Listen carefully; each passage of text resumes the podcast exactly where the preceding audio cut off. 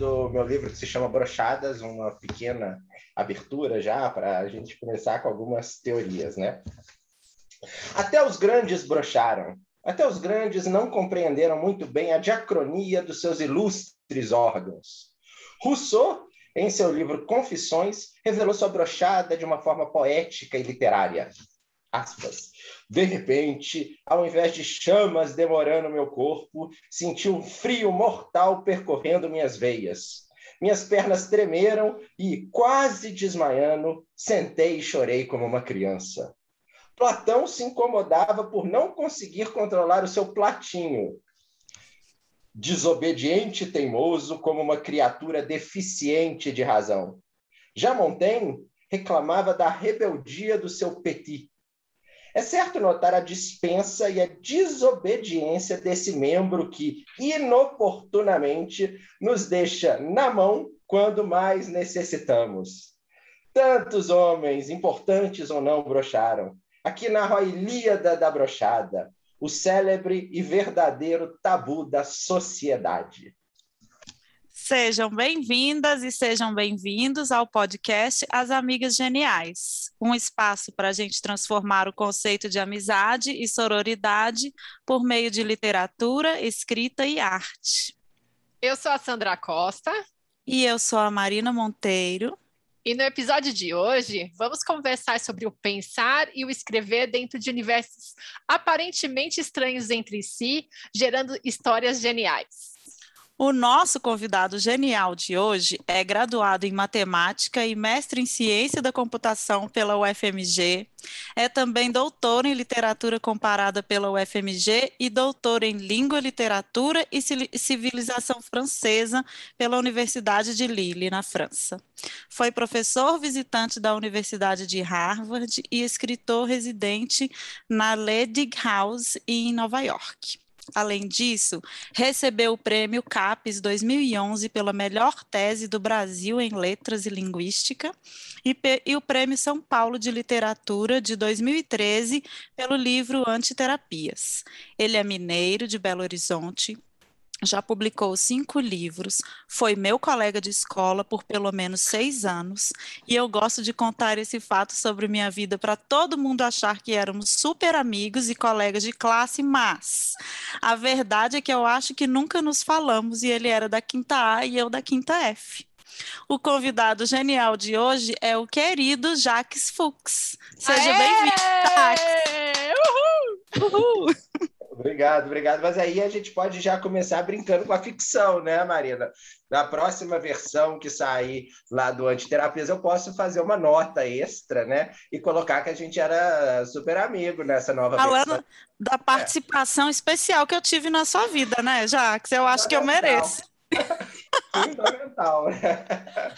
Mas você sabe que existem escritores, grandes escritores, que faziam, que fazem e faziam isso, né? Que assim, acho que o livro a gente nunca está satisfeito com o livro, eu sou um deles, né? Toda vez que sai uma nova edição, eu mudo algumas coisas e tal. É, mas tem escritores que levavam isso, levavam isso ao extremo. Por exemplo, o Jorge Luiz Borges, que é um dos grandes escritores de todos os tempos, ele muitas vezes ele ia à casa dos amigos e lá ele encontrava uma edição dos próprios livros. E aí ele chegava com a caneta e arrumava algumas Ai, coisas que ele gostava. E algumas outras vezes ele arrancava uma folha e falava: Não, esse poema aqui já não, não gosto, já não quero mais. Então, os escritores têm sempre essa compulsão por, por modificar o livro. Eu tô dentro, então. Quando eu encontrar com você, eu já levo meu exemplar e já deixo você me acrescentar do jeito que você quiser. combinado, combinado. Ô, Jax, eu queria começar perguntando uma, uma pergunta que todo mundo deve te fazer, né? Mas como que você encontrou esse caminho, essa conversa entre a matemática e a literatura? E você, além de ter escrito o livro Literatura e Matemática, você também dá um curso, né? Que tem esse, esse tema, e eu quero saber se há alguma chance de uma pessoa como eu, que tem pavor, não é amiga da matemática, encontrar, encontrar a conversa entre as duas e, né? Como que você chegou nessa relação e se a gente tem, tem esperança na vida de se apaixonar pela matemática através da literatura? Não, eu acho que todo mundo tem essa esperança, inclusive esse curso que eu né, é, frequentemente dou, né, de literatura e matemática, acho que as pessoas se encantam por esse mundo, né? A, a verdade é que eu, eu, eu, fui parar na literatura por conta desse escritor que eu citei, né, esse Jorge Luiz Borges, né? Eu acho que desde os 15 anos eu leio o Jorge Luiz Borges, desde os 15 anos eu não entendo, mas eu continuo, né, tentando, né? Mas na batalha. Lia, na batalha, quando eu lia, né, pelas primeiras vezes é, nas primeiras vezes que eu, que eu li Borges, eu falava assim, esse cara está falando de matemática, de alguma coisa, né? Porque ele falava, ele fala, né, sobre infinito, sobre números, conjuntos, é, é, ideias de paradoxos, é, de problemas, enfim. E aí, enfim, só no meu doutorado, né, depois de ter feito engenharia, depois de ter feito matemática, de ter feito computação, de ter feito um mestrado em lógica também lá na Unicamp, enfim, que eu fui fazer um doutorado, e aí no doutorado eu resolvi estudar o Borges né, a matemática por trás do Borges. Né? E depois eu descobri Muito também massa. um outro grupo de escritores franceses que se chama Olipo e o Georges Perrec, que são escritores também que trabalham com, com ideias matemáticas na literatura. Né? E aí, enfim, eu me encantei por tentar né, é, buscar esses conceitos, essas ideias, esses, né, esses enigmas que o Borges, o Jorge Perrec, o Ítalo Calvino, entre outros, eles trabalham na literatura. Né? Um grande exemplo, talvez o primeiro exemplo, talvez o maior exemplo, né, é o livro é, da Alice no País das Maravilhas, ou Alice através do espelho, né? porque o Lewis Carroll, que, era, que foi o escritor, né, ele era matemático, ele era professor de matemática.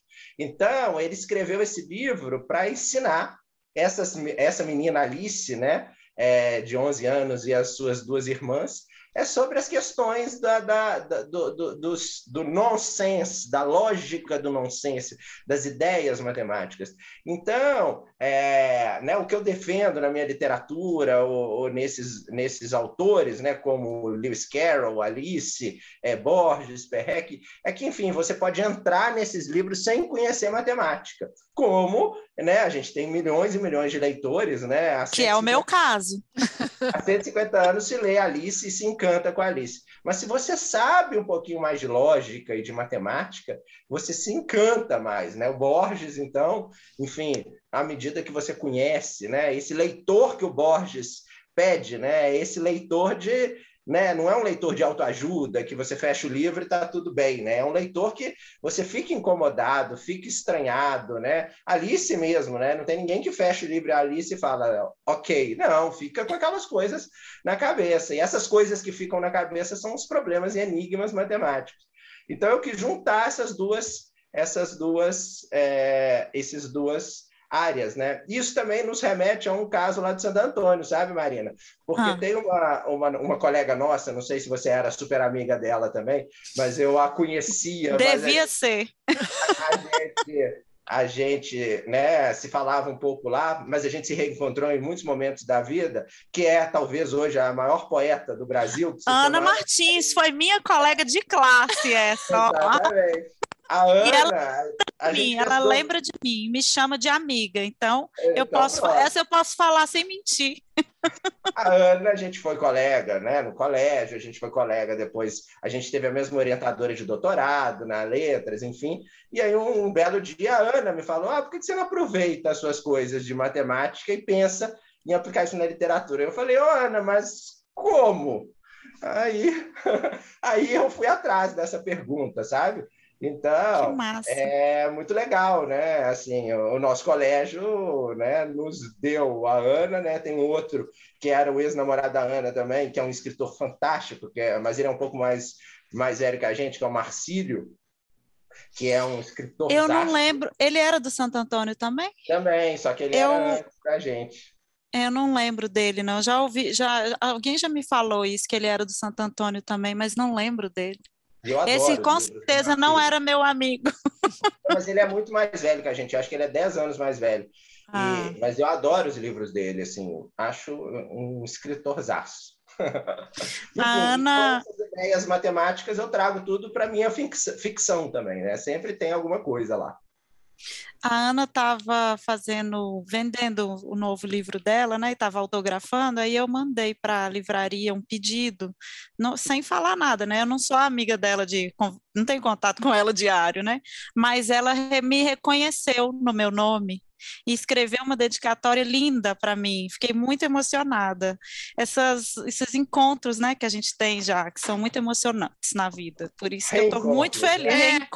É. Encontros e reencontros. Não, Por justamente... isso que eu tô empolgadona aqui de falar com você. Não, e justamente bom, encontros com a infância, né? Porque é um pouco resgate daquilo que nos formou, né? Então, acho que isso aqui é, uhum. é, é muito legal. E, Jaques, você falou né, bastante é, a respeito né, da sua experiência acadêmica e, e porque você foi estudar não só dentro do universo das exatas, como o universo das humanas. E tanto tempo na vida acadêmica, como que você avalia que o seu fazer literário se influenciou por esse saber acadêmico, né? Porque às vezes eu, eu tenho uma impressão que às vezes o formalismo do mundo acadêmico às vezes te impede de extrapolar o que normalmente se é no extrapolar que se adquire grandes ideias, inovações, criatividade em si. Então, como que você vê esse, essa, essa questão da vida acadêmica para a tua escrita literária, Jacques? Então, eu acho que é aí que é aí que, é que mora o, o, marginal, né? O marginal é que está sempre à margem, né? Então, é, na matemática ou, ou, na engenharia, porque eu ainda fiz engenharia elétrica, né? Eu era o cara que sentava no fundão da, da sala e ficava lendo literatura lá. Então a galera me olhava, que, que cara estranho é esse, né? O que, que ele está fazendo aqui?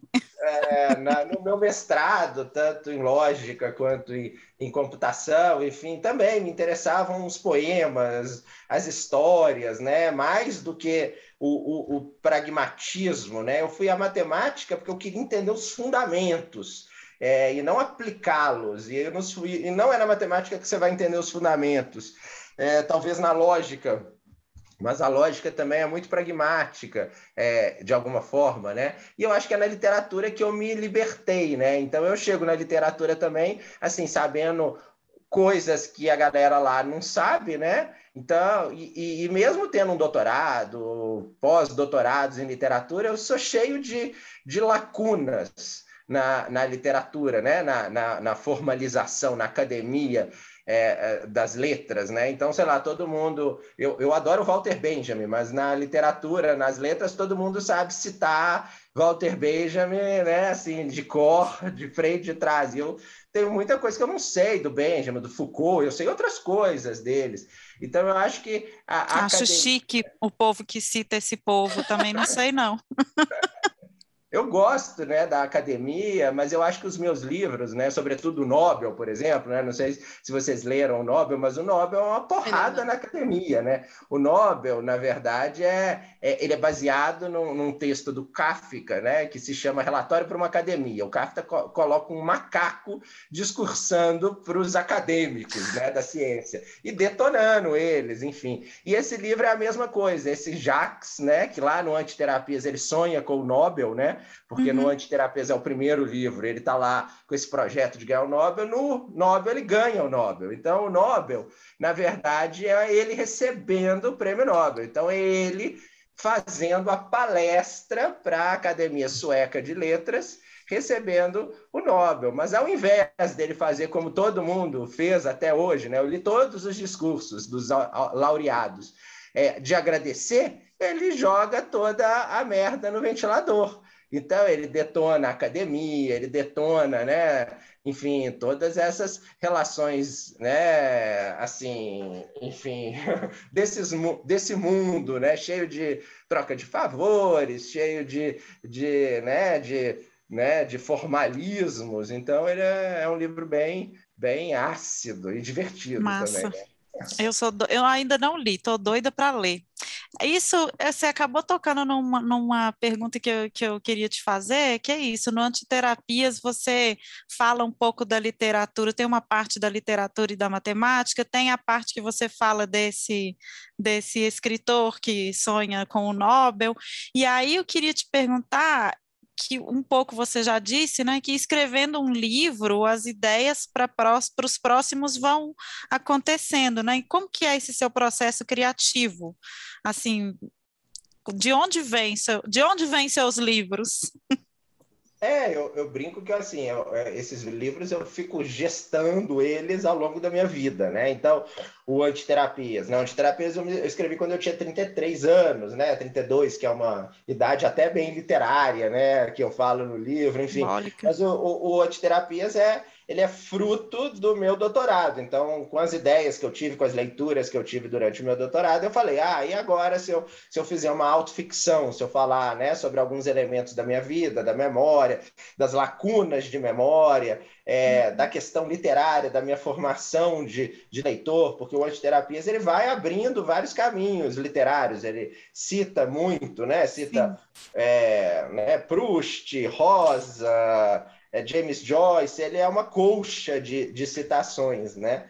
Então. Parece esse... também, me lembrou também, tipo assim, um grande ensaio em alguns momentos, assim, ele é muito diversificado, assim, ele nos, nos leva a pensar em muitos gêneros. Né? É, exatamente. É, eu gosto muito disso que a gente chama de hibridismo, né? Que é misturar Isso. gêneros, misturar ideias, Exato. misturar relatos, né? Eu acho que aquela coisa meio arcaica de falar isso aqui é um conto, isso aqui é uma novela, isso aqui é um romance, isso aqui é um ensaio, isso aqui é não ficção, isso aqui é ficção. Para mim é tudo tudo junto e misturado, né? Uhum. Eu acho que para escrever o Antiterapias, assim, foi tipo minha vida, né? Assim, eu precisei ter vivido ou não vivido, né?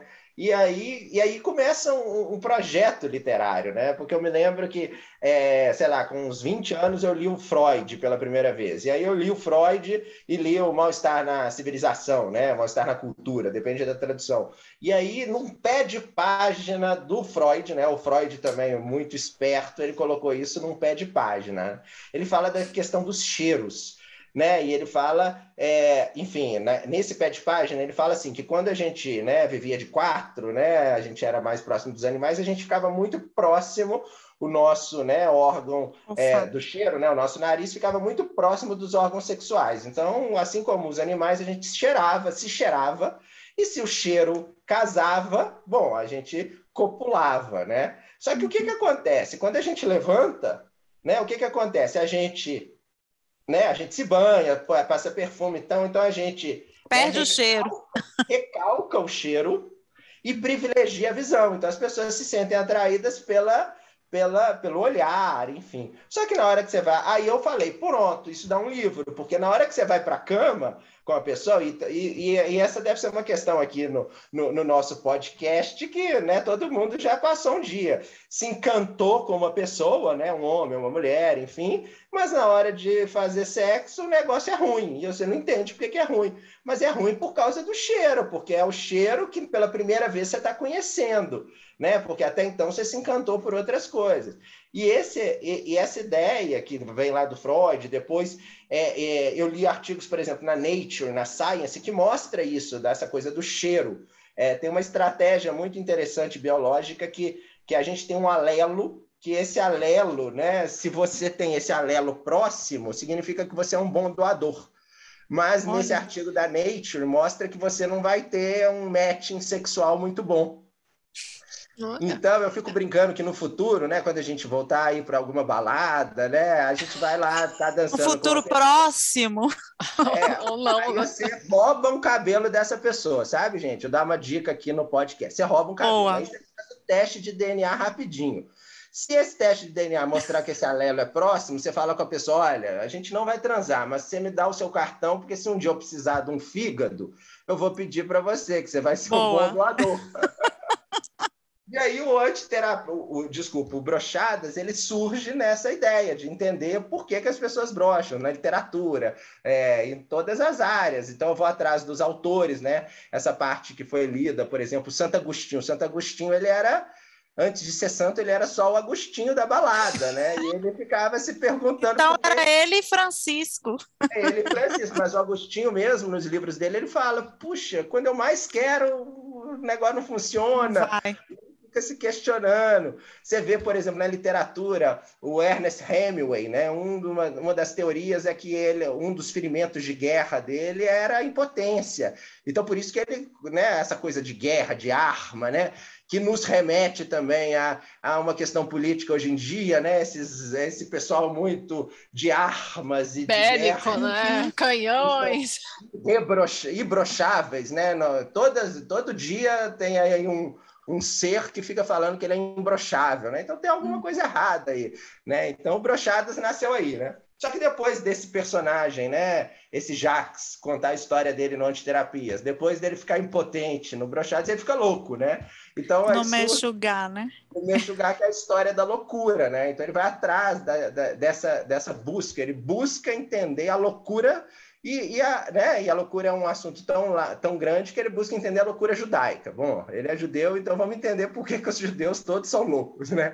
Enfim, tem várias teorias, é, né? Assim, enfim, é, pejorativas, né? Os nazistas usavam muito as ideias de que os judeus estavam, né, espalhando doenças, enfim, é uma, é uma coisa muito contemporânea, né? Porque, por exemplo, na época teve um grande surto de sífilis e aí eles atribuíam aos judeus a espalhar o sífilis, né? Hoje se fala também de um vírus chinês, né? Enfim, é tudo uma questão, é, né? Vocês estão vendo que é uma questão política uhum. para você política. atacar o outro povo, né? E cíclica, Enfim. né? Vai se repete. A gente é... acha que vai acabar, mas não, ela volta para lembrar. É, tá tudo aí, Acaba. tá tudo, né? O nazismo mesmo, né? Enfim. Uhum. E aí, finalmente, esse personagem consegue superar a impotência e a loucura e ganha o Nobel. aí, enfim, acaba essa tetralogia é, né, do, do, do, do, Jacques, né, dessa, dessa busca, porque né, apesar do, do, do personagem do Antiterapias não falar nunca o nome, né, ele, ele é a primeira pessoa, né? Uhum. O Brochadas, ele já fala o nome, o e-mail, né? Tá tudo lá. Quem já dá o telefone, quem que já bota o perfil no Tinder. É, na época não tinha Tinder, né? Mas agora tem. Depois tem o Mexugar, o Mexugar. é uma modificação que você pode fazer quando você quiser. A caneta aí.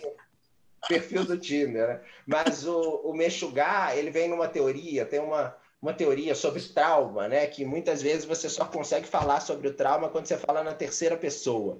Então, você, hum. você tem muitos sobreviventes do, né, de, de, de, torturas, ou do holocausto, da ditadura, uhum. ou mesmo de alguma...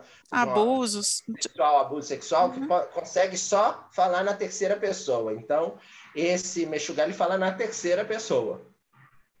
Né, para ele tentar se, se descolar. E no Nobel ele volta ao, ao, ao Jacques mesmo.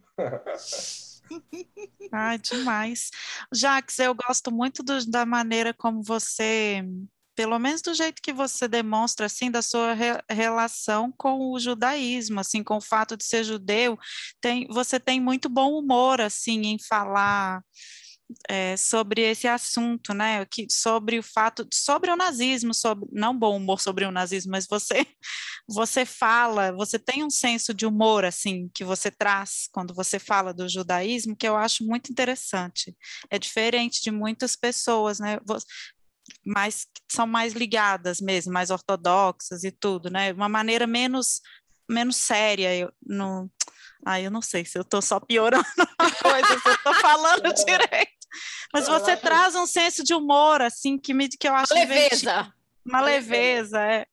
Não, mas eu acho que eu, que eu, eu, na verdade, eu gosto muito dessa literatura, assim, que não é um besteirol, né, assim, mas é uma literatura lúdica, porque eu acho que fazer, fazer piada, né, o xiste, né, o próprio Freud fala do xiste do inconsciente, né, então, fazer piada não é uma coisa simples, é uma coisa também usada muito, e no meu caso eu uso muito para fazer crítica, né? Então, por exemplo, toda crítica que eu construo em relação ao judaísmo, porque eu sou muito crítico ao judaísmo, né? É, uhum. A questão religiosa não me atrai e eu gosto de, né, de dar uma, uma punhaladinha na questão religiosa, porque eu acho que a questão judaica é outra questão, né? Uma questão cultural, uma questão do povo. Uhum enfim. E aí eu vou atrás desse, desse lúdico, né, para fazer essa, é, essas críticas, né? E eu também acho que na literatura brasileira contemporânea falta isso, né? É, eu estou me dedicando muito à, à, literatura infantil agora, né? Eu já tenho dois livros publicados, vão vir outros. E... Ah, eu não sabia.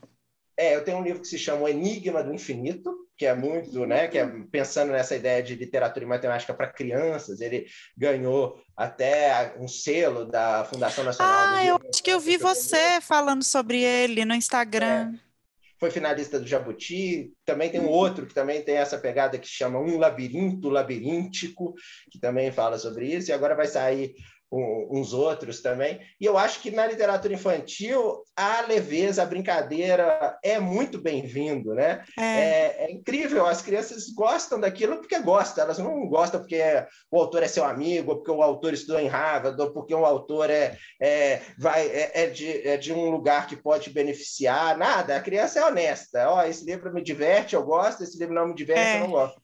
Só que aí eu fico pensando qual que é o dia que essa criança, que é uma leitora, ela perde a leveza e o lúdico para virar, né, para se tornar essa literatura contemporânea brasileira séria, né, enrustida. Uhum. É, né, eu acho que tem o seu lugar, né, mas eu acho que a literatura também de qualidade, né, eu sempre penso no Philip Roth, poxa, é um cara divertidíssimo, né, uhum. é, que também é dessa vertente literária judaica, né, e muito crítico à questão judaica. Então, eu acho que eu gosto muito do humor, né? E, fazer humor é difícil, né?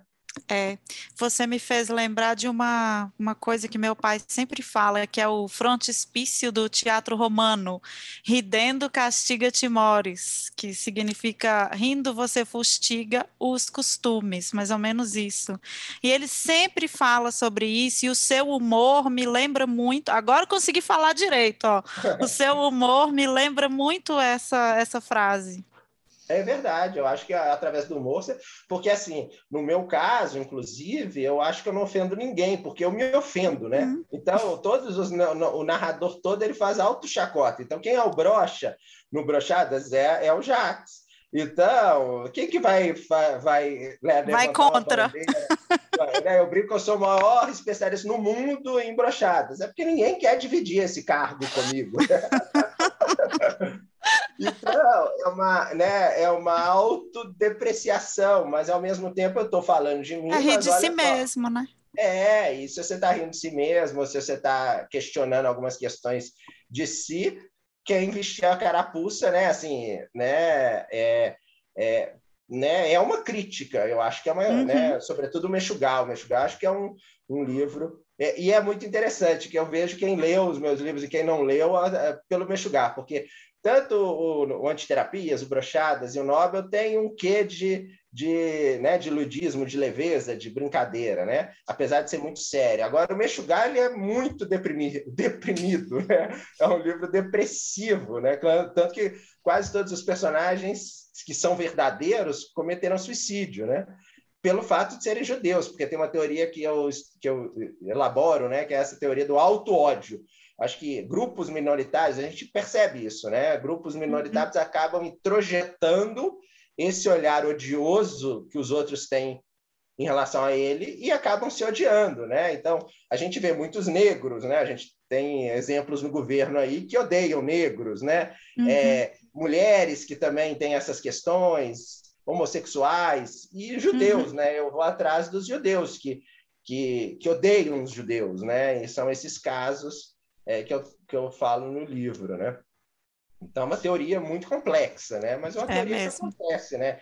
É, uhum. Por isso que os, o colégio é tão importante e tão perigoso, né? muito tempo a gente não levou muito a sério, é, né? é perigoso. Fez né? história na vida de muita gente esse bullying, né? Antes Demais, da gente. Né? É, com certeza. Mas acho que essa estratégia é muito interessante já de, de autodepreciação, né? Porque permite entrar em assuntos bem nebulosos de uma forma que não, não cai né, no politicamente incorreto, porque você cria ali um universo muito específico que, óbvio, quer falar para algo mais abrangente, mas eu, é muito bacana. É. E, Jax, você recentemente teve uma experiência no audiovisual, né? Transformando um conto seu, que é a homenagem a Trois, num curta-metragem, que é o homenagem literário. Como que foi para você essa experiência de ingressar numa nova forma de expressão? Você curtiu? Como que foi o, o processo para você? É, na verdade, essa história é muito interessante, né? Porque a gente, né, é, é, é, é que vem dessa viagem do Nobel, né, de contar os bastidores, né? Porque todo mundo que a gente conhece são, como diz o Fernando Pessoa, não são heróis em tudo, né? Então, não sei se os autores que vocês entrevistaram aqui, né, né, uma carreira irretocável, impecável, né, não sei o quê, né, e a gente vai, na verdade, a gente toma ferro o tempo inteiro. E, e, e, e eu me dediquei um ano da minha vida escrevendo um livro, né, que se chamava Voyeur, assim, e aí escrevi, escrevi, reescrevi, reescrevi, reescrevi, aí eu fui ler ele um dia, aí falei assim, Jacques, meus parabéns, está uma porcaria. Aí um ano de trabalho eu falei, olha, tá uma merda, viu, Jacques? Parabéns. Mas tinha uma página do livro que eu achava linda. E essa página é o conto Homenagem a Trois. Eu falava, puxa, isso aqui tá lindo. Obra-prima. Né, é, eu gostei, né? Desse, de, era uma página, né? De 150, né? Aí é, eu, eu, namorava essa Maria Eduarda, que é a que atua também no, no filme, né? No homenagem literário e ela também gostou muito desse texto, né? E, ela, e aí a gente, e um outro professor da Universidade de Boston, é, também leu esse texto e falou: olha, isso aqui é maravilhoso, também gostei, vamos fazer um curta sobre isso. Então, aí, esse meu amigo que é, é né, é, ele é professor da Universidade de Boston e ele também é cineasta. E, e ele tem um projeto de fazer dez filmes com dez autores. Então, ah, o primeiro legal. filme que ele fez foi com o Chacal, inclusive lá em Harvard, oh, quando a gente estava lá. Uma coisa bem, bem marginal, inclusive, porque a gente tinha que pedir autorização para mil coisas e fomos na marra mesmo, e o Chacal estava lá. Enfim, depois do Chacal, ele fez um filme comigo, né? E aí foi muito bonito, né? Porque aí eu atuei com essa, que é, é, é minha ex-namorada, e inclusive ela né, ela, ela numa parte do, do o filme está sendo rodado, então tem um autor, tem um ator que interpreta o Jax e tem eu que fico vendo a cena sendo feita, que é a cena, né, dele vendo essa mulher, né? Não sei se eu vou dar spoiler aqui não, mas esse livro está publicado chama Homenagem Literária, ou se alguém também se interessar pode me pedir que eu mando o link do, do filme. Ah, eu vou querer. Já já é... já, já tá pedido. É, ó, aqui, ó, já levantei a mão. E aí, é, essa personagem que está sendo, tá sendo narrada por mim, né, pelo autor, ela sai da tela com o livro brochadas debaixo do braço e vem me questionar que, que lance é esse, né? E ela fala uma coisa muito bonita. Ela fala assim: eu não sei se me incomoda mais você me representar como eu sou, ou eu não sei se me incomoda mais você me representar como eu não sou. então é, é um enigma, né? Assim, que não, não tem muita saída, né? Então é muito legal. E eu adorei, assim, né? É, esse, é, essa, essa brincadeira com audiovisual, né? É, é muito bonito, assim, a narração, né? Que é do Gustavo Machado, que é aquele cara que fez o, o, o Elis. É, ele é fantástico, hum. ele que hum. narrou o, o, o, conto e encenou também esse Jacques. A Maria Eduarda também é genial também.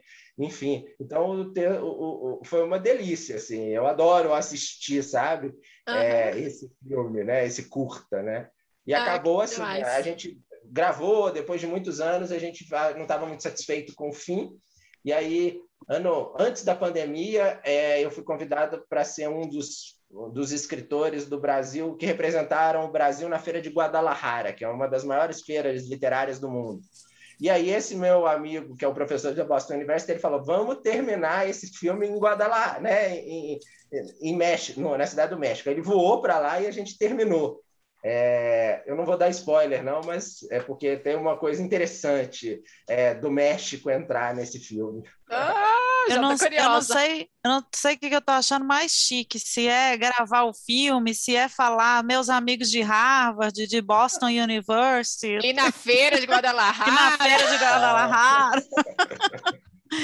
Ô, Jax, eu queria te perguntar um, uma coisa que me comoveu muito no seu livro foi como você falou do seu irmão. Eu fiquei realmente tocada, assim, achei muito bonita a, você contar a sua história com ele e você falou que o seu irmão talvez seja a pessoa que você mais ama na vida. Eu achei muito bonita essa transição de irmão mais novo para irmão mais velho. E aí eu fiquei curiosa de te perguntar se você tem planos de escrever sobre vocês. É, a história do, do, do Antiterapias, né, que é essa autoficção, eu uhum. conto essa história do meu irmão, né, porque, é, enfim, é, meu irmão, a gente. E eu, mesmo... eu tô aqui acreditando que essa não foi tão ficção assim, né? É, não, essa, essa tem muita coisa de realidade. Meu irmão nasceu no mesmo dia que eu, assim, nós nascemos no mesmo dia, só que é por cinco máximo. anos de, de, de diferença, né? Nossa. né? E é muito interessante, né? Porque meu irmão, assim, ele tem paralisia cerebral e eu me lembro quando a gente era novo, né? Eu, eu bem novinho, né? E, é, e ele tentando ainda ser um irmão mais velho, assim, com todas as limitações, né? Mas, assim, rapidamente eu, eu fui aprendendo coisas que ele nunca aprendeu, né? Então eu fui tomando esse lugar, né? É, do irmão mais velho sendo o irmão mais novo, né? Que eu acho uma coisa bonita, mas ao mesmo tempo muito triste, né? E eu também faço uma comparação com aquela história lá de, de né, bíblica, né? Do Jacó roubando é, de alguma forma, né? O irmão, né? De ser o escolhido para para a tríade judaica, né? Abraão, Isaac, Jacó, né? Porque não era para ser Jacó, né? É, enfim, eu gosto muito das histórias bíblicas como histórias literárias, né? E aí eu, eu vou também. contando essa história é, do meu irmão, né? As nossas questões. E eu, eu, eu digo que eu, que eu acho que assim, a pessoa que eu mais amo, porque é a pessoa mais vulnerável, né? Porque eu acho que, a, uhum. que as outras pessoas, meus pais, meus amigos, eu acho que cada um consegue se virar é, né, por conta própria, ele não consegue, Sim. né? eu entendi isso mesmo, assim, não, foi exatamente o que eu entendi. É, e eu penso em escrever um livro, assim, só sobre, só sobre ele, assim, sabe? Assim, até comecei uhum. a pensar, mas eu acho que, assim, livros a gente vai, vai pensando e vai elaborando durante muito tempo, né? É porque meu irmão tem coisas engraçadíssimas, né? Assim, uhum. é uma lógica completamente diferente, né?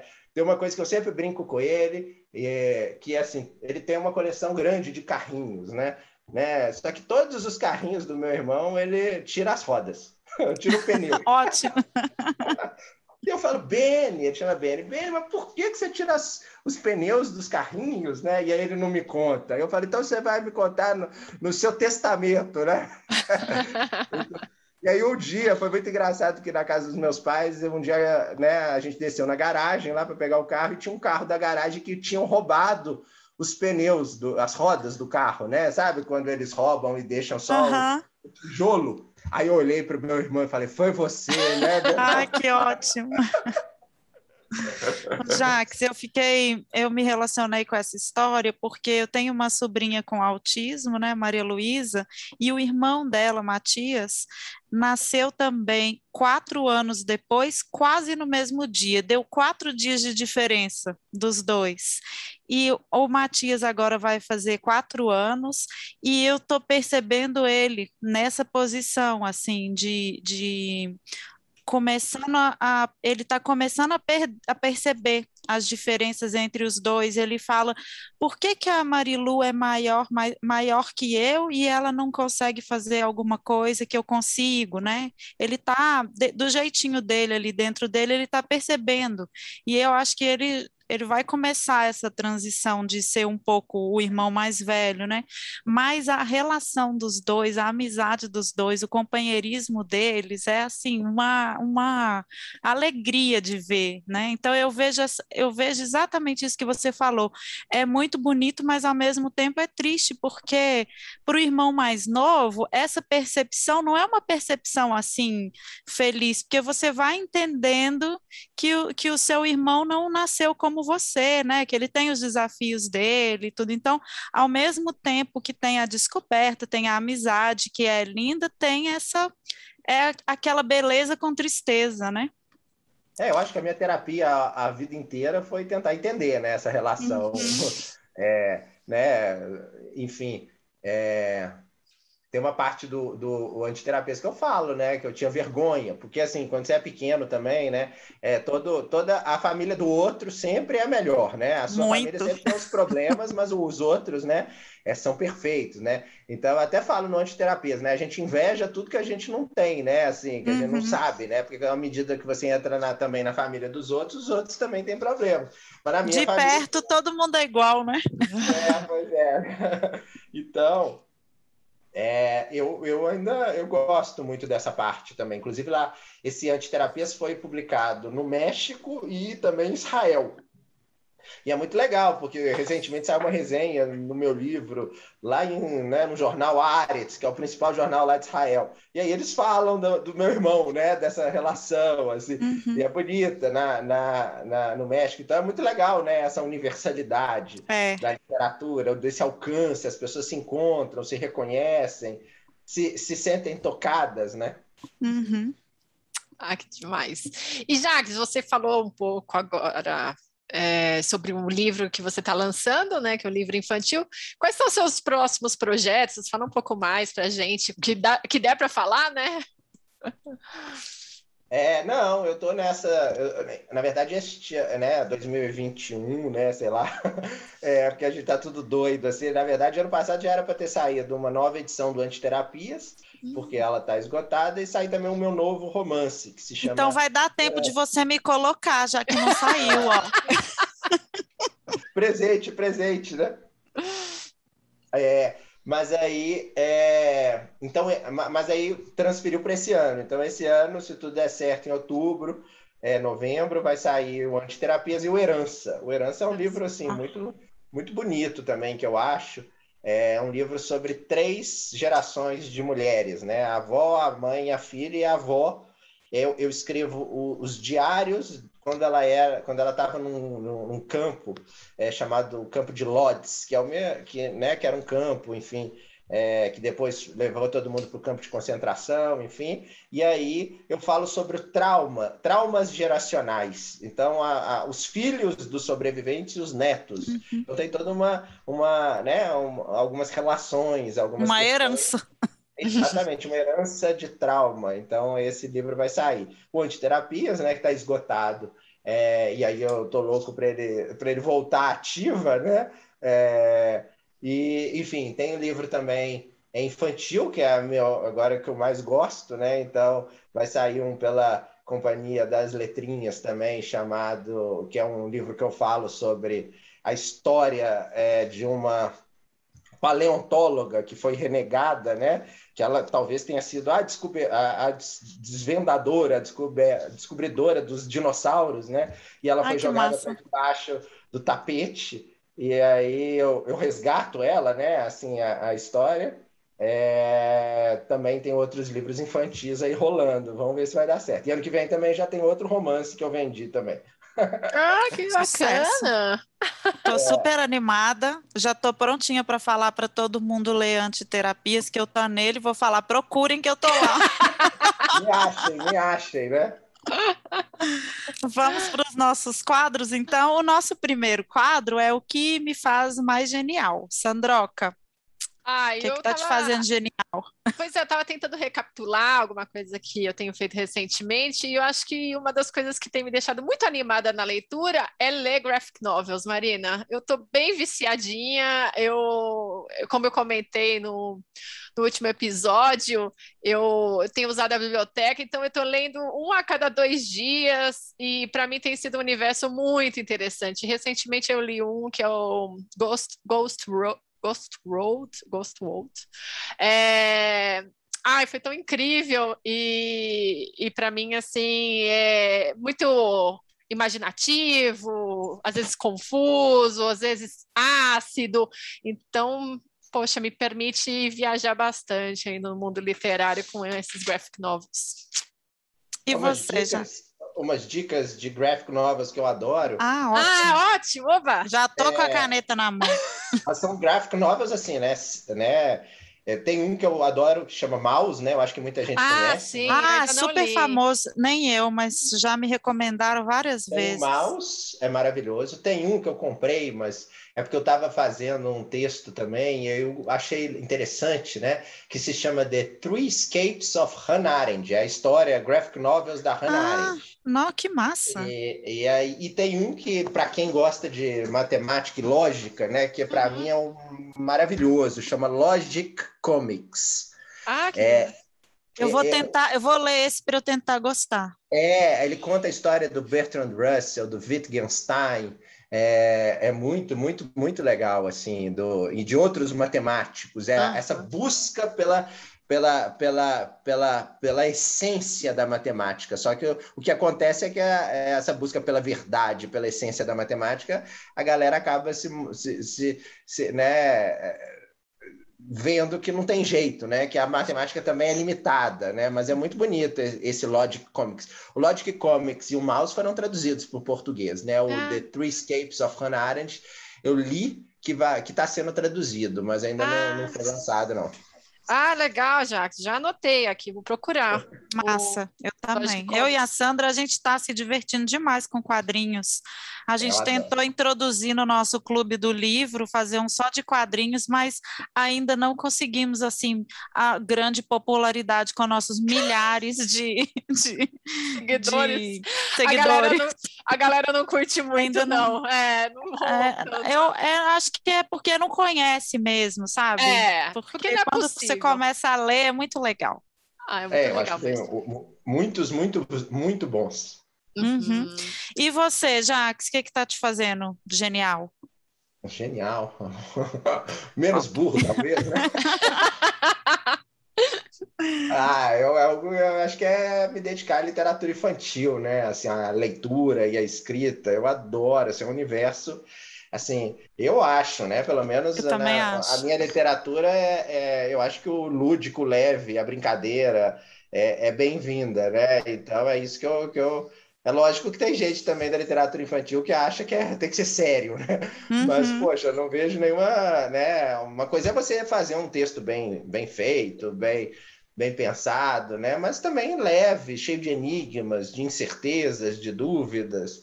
Então, eu, eu tô, tô bem animado, assim, né? vamos ver, né, com essa, com a publicação desses livros, é, né, o que, que vai dar. Eu gosto eu... dos, autor, dos leitores infantis, porque uhum. durante a pandemia me convidaram para várias lives, porque o, o Enigma do Infinito foi adotado por várias escolas no Brasil ah, que inteiro. massa!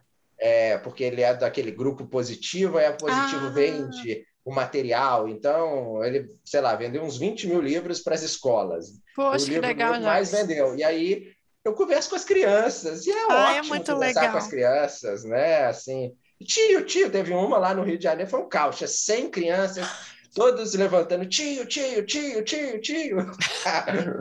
Mas eu adoro.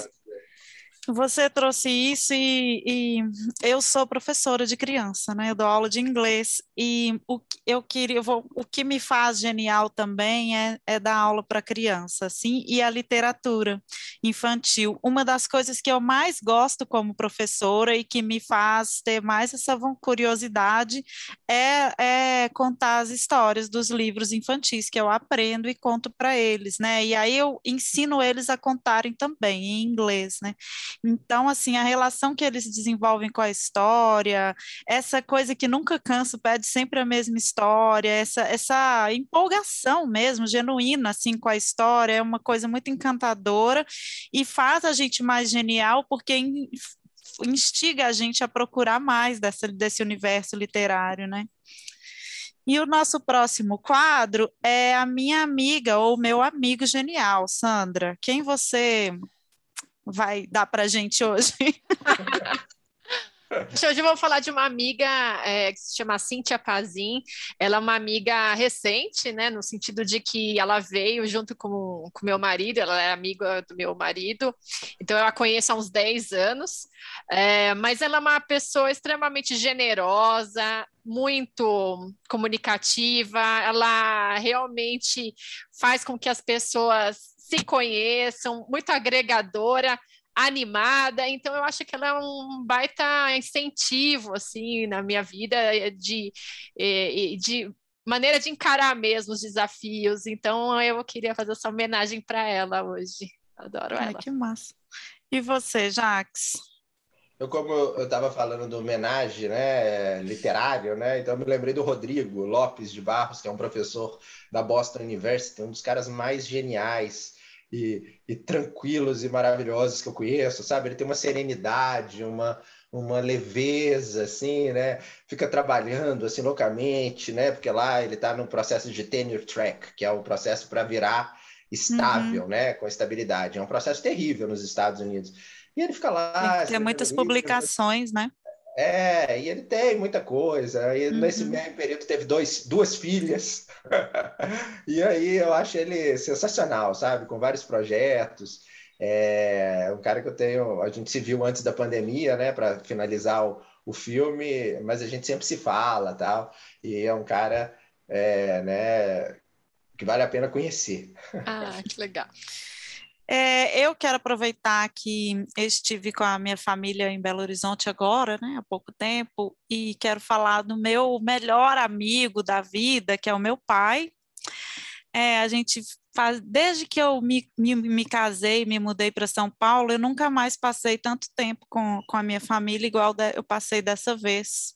Eu fiquei lá quase três semanas então, foi gostoso assim reviver muitas coisas que eu vivia no dia a dia, no meu cotidiano com meu pai. É, a gente tomava café da manhã juntos, acordava cedo, coisinhas assim simples do dia a dia, mas que sempre significaram muito para mim.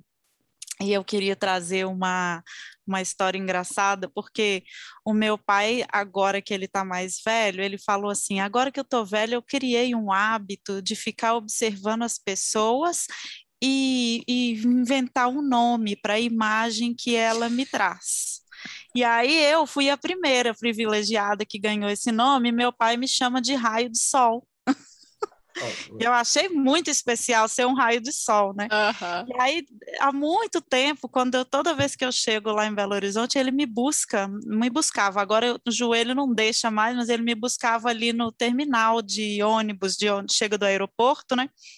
E aí eu descia, ele ficava na porta do ônibus, eu descia do ônibus, ele falava assim, raio de sol. E aí ele começou a me chamar só de raio de sol. E eu gravei o meu telefone no telefone dele, Marina Raio do Sol. E minhas irmãs viram. E aí elas ficaram, como assim ela é raio de sol e a gente não? Por que, que ela tem um apelido e tudo? E aí eu fiquei, fiquei fustigando elas o tempo todo por causa desse raio de sol. E aí dessa vez eu fiz uma caneca escrito raio de sol. e falei, gente, ó, raio de sol só tem eu aqui nessa família. Então, e meu pai morre de rir, porque a gente fica brincando com ele assim, pai, pode falar para elas que eu sou a filha preferida, elas já sabem, e ele nunca, ele nunca assume, né? Ele fala assim: não, que é isso, todas minhas filhas são preferidas. Aí eu falo assim, mas eu sei que sou eu, e pisco. E ele não gosta, sabe? Ele fica nervoso com a brincadeira, porque ele fica com medo de algum filho acreditar. Né?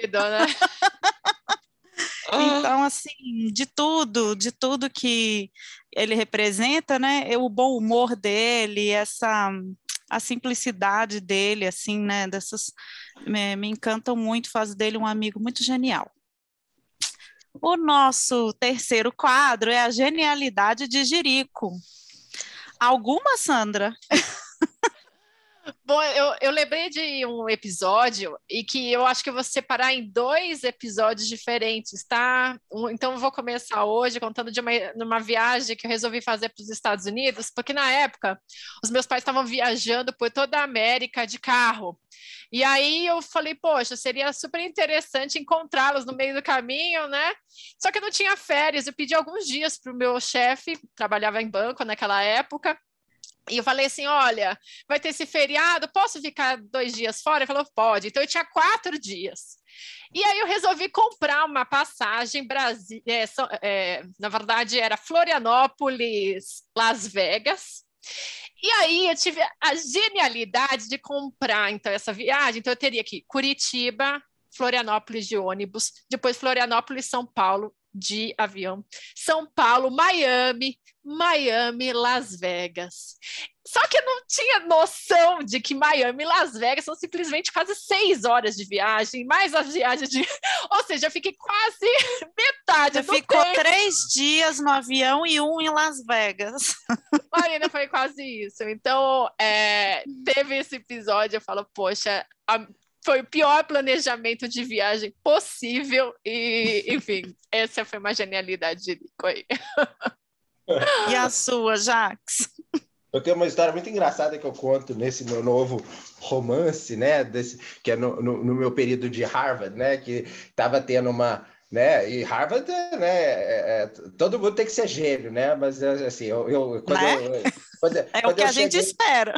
É, quando eu cheguei, mas quando eu cheguei lá, eu me lembro quando eu entrei assim na, em Harvard, eles me deram aquele chapéuzinho de burro, sabe? Assim, aí pronto, todo mundo já sabia que eu era burro ali, né? Não tinha, não tinha é, nada de errado. Mas eu me lembro que estava tendo uma palestra é, de um super mega, super né, maravilhoso, que todo né, os, os ouvintes aí talvez conheçam, Jacques Rancière, que é um uhum. francês Aí, todo mundo, uau, já Rancière. Aí eu fui lá, eu, né, para palestra tal, e aí eu achava que era no lugar, tá, eu tava atrasado, e aí tava todos os meus amigos já na, no lugar. Na hora que eu cheguei lá, esbaforido, lá na palestra do Jacques Rancière, né, aí eu só tinha um lugar lá no fundão para sentar em cima de uma mesa, né, Aí, beleza, estava lotado, assim, lotado assim, né? 70 pessoas, era uma sala pequena tal.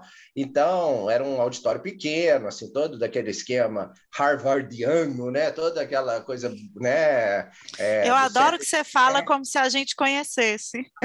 Do século XVII e tal. Aí começa a palestra, né? Pessoas geniais, né?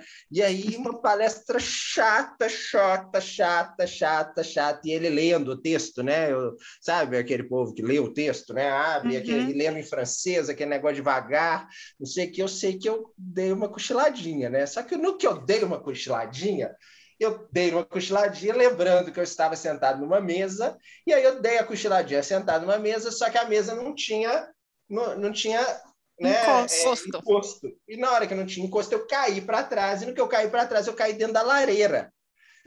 Sorte que a lareira estava tava, desligada. É, desligada, né? Mas no estrondo, vocês imaginam uma palestra de um francês todo mundo quietinho lá, tentando prestar atenção, mas todo mundo achando chato, né? Todo e mundo diversão... dormindo um pouco também, né?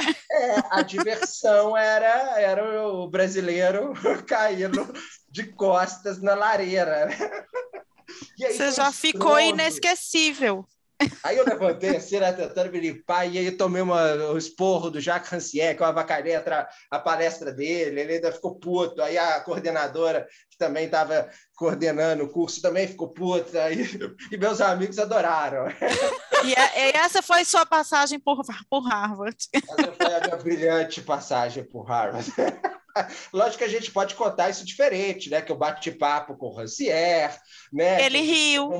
Que ele riu, que a gente teve um momento só nós dois. Isso, que ele te chamou lá no palco para conversar com ele. Exatamente, né? Que foi o cara, né, que deu um estalo literalmente na palestra dele. Isso. Então tudo depende da, da forma narrativa. Da criatividade. Uhum. A minha genialidade de Jerico, enquanto tá, a gente estava aqui falando da Ana Martins, eu lembrei de uma genialidade de Jerico que a gente teve na, quando a gente era coleguinhas de classe, era da moda. A, as meninas assim mais rebeldes, né, pintarem o cabelo de vermelho. E aí a nossa mãe não deixava a gente pintar no salão e tudo, né? Então o que, que a gente fez? A gente foi para casa de uma das meninas da minha sala, que eu não lembro se foi da Luciana, da Ana Paula, nossa turminha, e a gente pintou o nosso cabelo com papel crepom. Que é assim, para quem nunca pintou o cabelo, fica a dica, hein? Você molha o papel crepom e passa no cabelo e a tinta pega. E aí você pode, você vai lavando e ela vai saindo, uma questão de duas lavadas, né? E aí, qual que foi a nossa genialidade de Jerico? Nosso uniforme, a blusa era branca. E a gente passou o papel crepom no cabelo, foi embora para a escola de cabelo molhado, e quando a gente percebeu, todo mundo tinha aquele cabelão, né? Quando a gente percebeu, estava todos nossos uniformes manchados de papel crepom vermelho. Então, a gente pintou não só o cabelo, mas também o, o uniforme da brilhante. escola. E quem estudou na chapéuzinho vermelhos, né? Literalmente. E quem estudou na nossa escola sabe muito bem que não era muito bem visto você ir com o uniforme manchado de vermelho, né? Tomava xingo. Então a gente já chegou na escola tomando xingo, enfim. Nossa... Mas também assim fez jus à nossa idade, né? Rebeldia. Bons causos. Foi. É, e para terminar, o nosso último quadro, Dica Genial. Tem uma dica para nós, Sandra?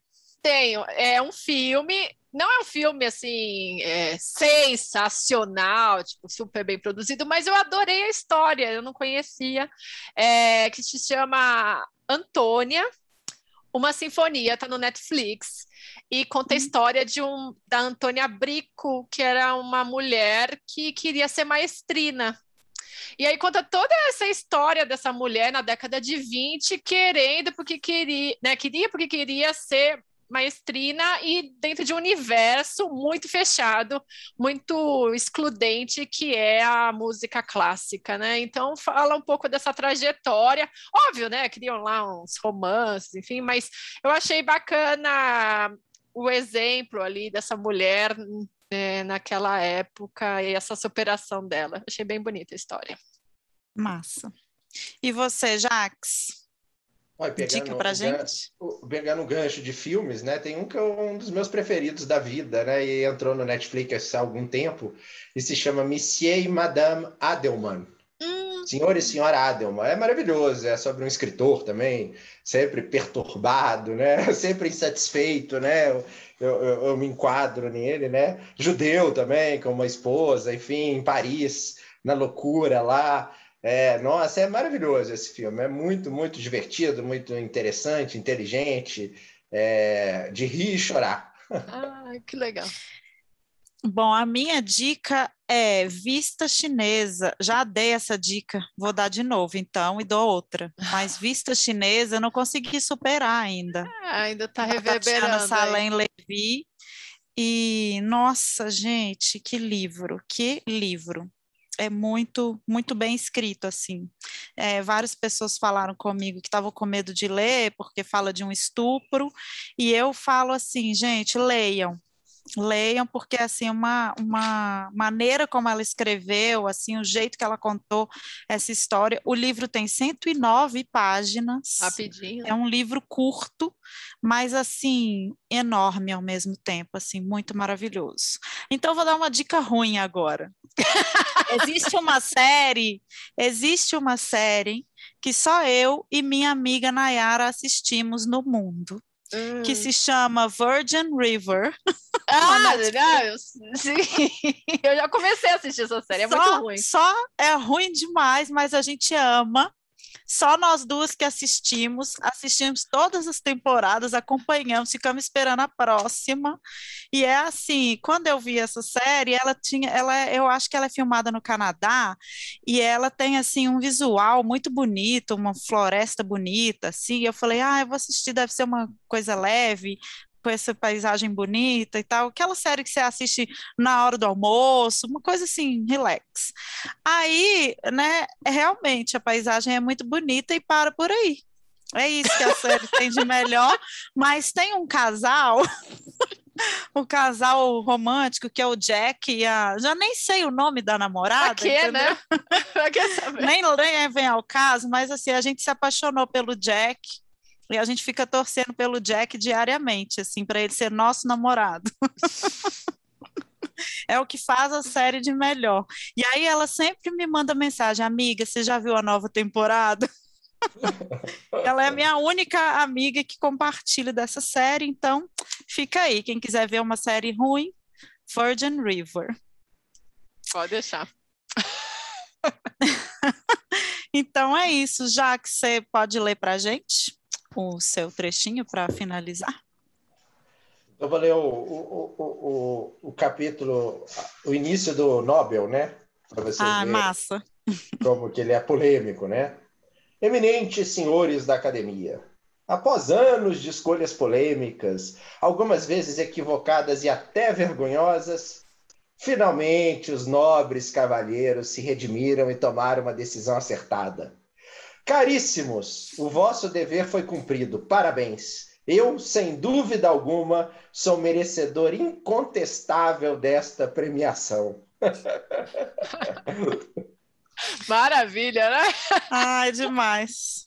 Na verdade, esse, esse, personagem do Nobel ele fala tudo que todo mundo queria falar, né? Jogar tudo no ventilador, não sei o que e tal, e todo mundo esconde, né? Nas, nas falsas. Nas falsas modéstias, né? Porque... Uhum. Não, então eu acho que. Né? Eu acho que eu acho que se eu recebesse o Nobel algum dia, eu ia pensar a mesma coisa, eu ia falar, finalmente, né? Olharam bem todo esse brilhantismo aqui. Até eu gostei que, enfim. daquele judoca português que ganhou a medalha de bronze, não sei se vocês se lembram, e aí ele falou, dedico a, a Adidas e a Puma que falaram que eu não servia para nada e que não quiseram me dar o patrocínio. Aqui, ó, para vocês. que ótimo, eu não vi esse, não. É, é isso aí. Poxa, Jax, obrigada pela tua presença, foi incrível. Nossa, aprendi várias coisas aqui hoje. Eu também, Jax. Foi muito bom ter você com a gente. Volte mais, tá? Pode vir quando quiser, toda semana quiser gravar um episódio, vambora. a gente está aí. vambora, vambora. Foi um prazer, e obrigado. E, ó, e quem quiser, quem, quem nos escutou e gostou, né? Tô lá nas redes sociais, só é, puxar um papo que eu tô lá. É, é como a gente Jaques, ia pedir. Jaques Fux mesmo? Jaques? É, Jaques Fux, né? Uhum. Ótimo. Esse mesmo. E eu vou mandar para é... vocês o, link do homenagem. Isso, Ai, tá bom. Demais. Eu quero. Um convite é... para homenagem. Ótimo. Já estamos dentro. Depois da vacina, né? Uhul.